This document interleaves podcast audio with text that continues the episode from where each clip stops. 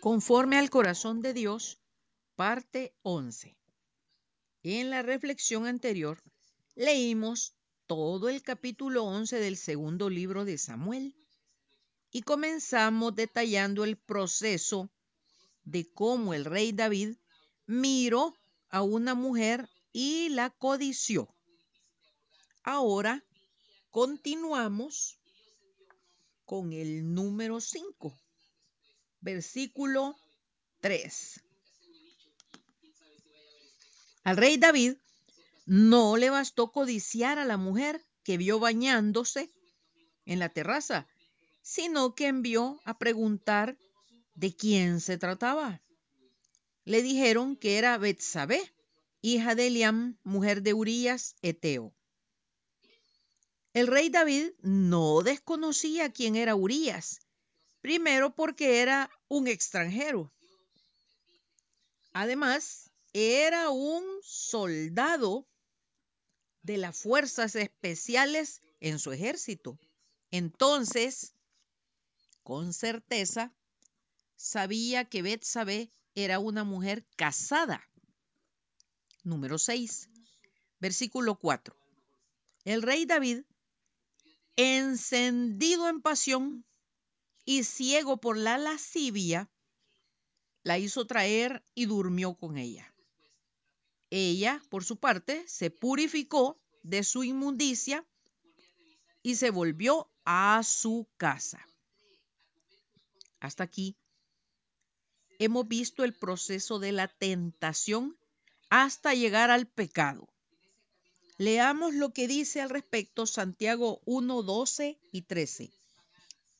Bienaventurado el varón que soporta la tentación, porque cuando haya resistido la prueba, recibirá la corona de vida que Dios ha prometido a los que le aman. Cuando alguno es tentado, no diga que es tentado de parte de Dios, porque Dios no puede ser tentado por el mal, ni Él tienta a nadie.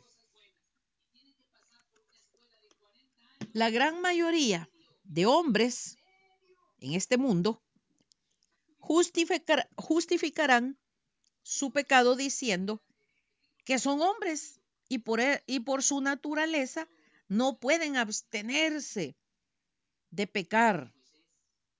El pasaje recién leído deja al descubierto que el hombre peca porque no quiere resistirse al deleite carnal. Contrastemos al rey David con un jovencito que sufría de acoso sexual por parte de la esposa de su amo. Para ello, leamos el capítulo 39 del libro de Génesis. Llevado pues José a Egipto, Potifar, oficial de Faraón, capitán de la guardia, varón egipcio, lo compró de los ismaelitas que lo habían llevado allá. Mas Yahvé estaba con José y fue varón próspero y estaba en la casa de su amo el egipcio. Y vio su amo que Yahvé estaba con él y que todo lo que él hacía, Yahvé lo hacía prosperar en su mano. Así halló José gracia en sus ojos y le servía. Y él le hizo mayordomo de su casa y entregó en su poder todo lo que tenía. Y aconteció que desde cuando le dio el encargo de su casa y de todo lo que tenía, Yahvé bendijo la casa del egipcio a causa de José.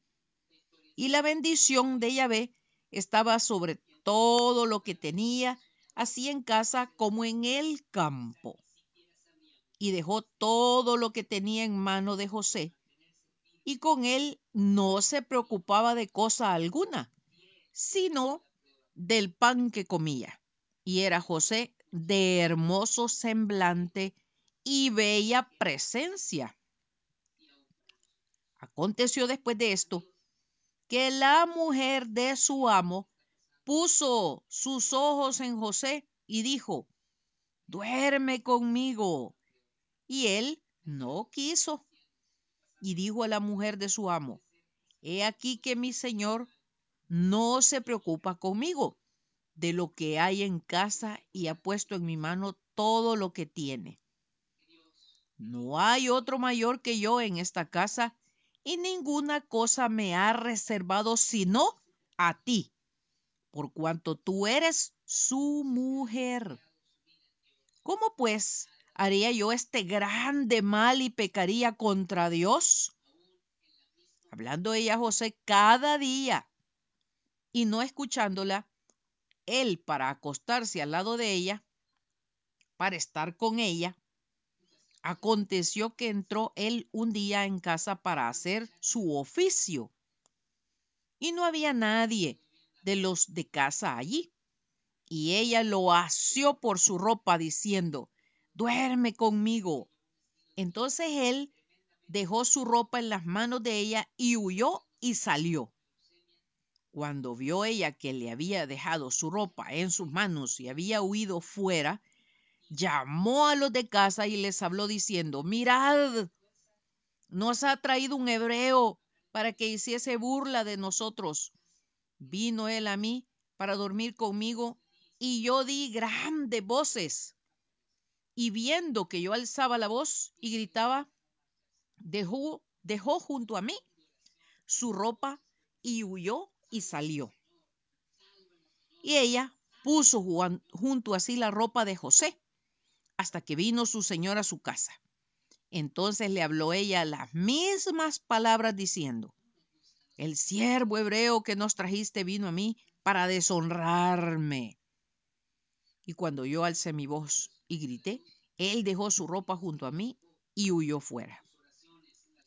Y sucedió que cuando oyó el amo de José las palabras de su mujer, que ella le hablaba, diciendo así me ha tratado tu siervo, se encendió su furor y tomó su amo a José y lo puso en la cárcel donde estaban los presos del rey y estuvo allí en la cárcel. Pero Yahvé estaba con José y le extendió su misericordia y le dio gracia en los ojos del jefe de la cárcel. Y el jefe de la cárcel entregó en mano de José el cuidado de todos los presos que había en aquella prisión. Todo lo que se hacía ahí, él lo hacía. No necesitaba atender el jefe de la cárcel cosa alguna de las que estaban al cuidado de José, porque Yahvé estaba con José y lo que él hacía, Yahvé lo prosperaba. No podemos hacernos del ojo pacho ante esta historia de integridad. ¿Cuánto más podría José justificar su posible pecado porque sus hormonas lo manejaran por ser un joven? ¿Qué va a decir la gente? Que no soy hombre, podría haber pensado como posible explicación a su pecado. ¿Cómo puedo resistir si ella se me anda insinuando y ofreciendo? Podría haber dicho. Leamos lo que nos dice el Señor en Tito 1.15. Todas las cosas son puras para los puros, mas para los corrompidos e incrédulos nada les es puro, pues hasta su mente y su conciencia están corrompidas. En Efesios 4:23 y 24, el Señor nos recomienda y renovaos en el espíritu de vuestra mente y vestidos del nuevo hombre, creado según Dios en la justicia y santidad de la verdad. Al leer estos textos, al haber visto hasta dónde ha llegado David, al compararlo con José, al traerlo a nuestros tiempos y las justificaciones que el género masculino hace para pecar, nos damos cuenta que la corrupción que la humanidad tiene en su interior, que los malos pensamientos, las maquinaciones, son las que atizan el fuego del pecado, son las que le llevan a imaginarse, a hacer sus novelas mentales de tal manera de verse ya en la acción del pecado. Solo le falta hacerlo, desde luego. Y todo esto el enemigo de nuestras almas y de nuestras vidas, Satanás, lo mira, lo observa, ve a la gente que ya está en una cascarita de guineo para deslizarse. Entonces solo le da una, una empujadita, le atiza el fuego para que peque.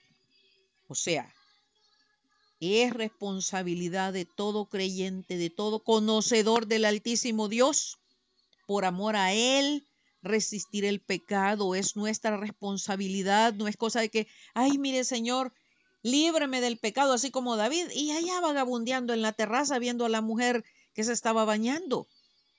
O sea, nos contradecimos, caemos en una contradicción que por un lado presentamos la cara de santo que no queremos pegar, pecar, pero adentro hervimos por querer pecar, volamos, corremos, nos imaginamos. Por eso el Señor dijo que de la abundancia del corazón habla la boca. Por eso nadie puede dar lo que no tiene. Tenemos, como dice este pasaje, que renovar nuestra mente porque ahí se lleva la batalla que puede llevarnos a pecar y del nuevo hombre. ¿Cuántos años ha tardado usted para hacerse máster en pecado? ¿Cuántos años tiene? ¿30, 40, 50, 20, 15? Todo ese tiempo se ha engendrado el pecado, se ha fortalecido, se ha perfeccionado. Pero así como le dimos cabida a lo malo, así como le dimos cabida al ensayo permanente del pecado, tenemos que desaprender lo malo para aprender la justicia, la verdad divina.